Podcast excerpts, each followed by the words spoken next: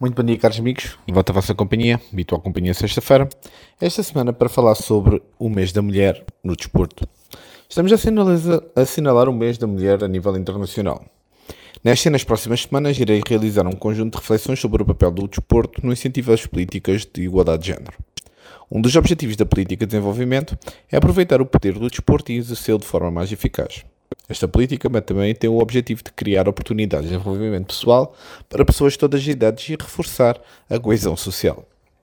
O uso do desporto para promover a igualdade de género contribui diretamente para a consecução dos Objetivos de Desenvolvimento Sustentável, neste caso especificamente para o ODS número 5, alcançar a igualdade de género e capacitar todas as mulheres e raparigas.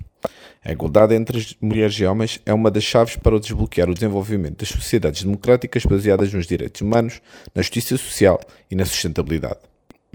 Isto também é consistente com os ODS, que não só identificam a igualdade de género como um objetivo separado, mas também convém como uma componente fundamental de outros objetivos de desenvolvimento, como as áreas de saúde e da educação. As raparigas e mulheres de todas as áreas do desporto, sejam elas atletas, treinadoras, funcionárias, ou gestoras de clubes desportivos, árbitras e até espectadoras, são subrepresentadas e muitas vezes desfavorecidas. Isto porque o desporto está historicamente e tradicionalmente associado à masculinidade e a vários outros fatores relacionados com a desigualdade de género.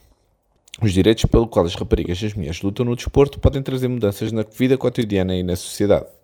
O desporto fornece uma plataforma para questionar os papéis tradicionais de género e para alterar a longo prazo, especialmente quando o simbolismo dos espaços públicos pode ser aproveitado para esse fim.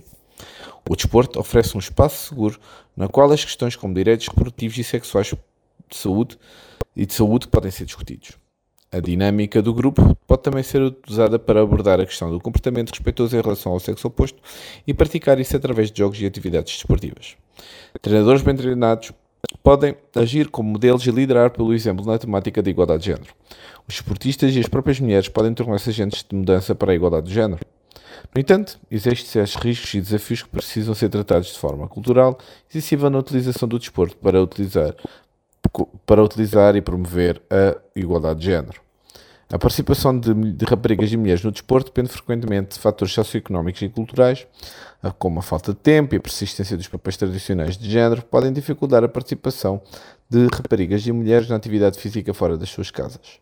Muitas mulheres e raparigas que participam no desporto participam e enfrentam ainda estereótipos condicionais de género, o que dita, por exemplo, que as mulheres com corpos atléticos não são consideradas esteticamente atraentes.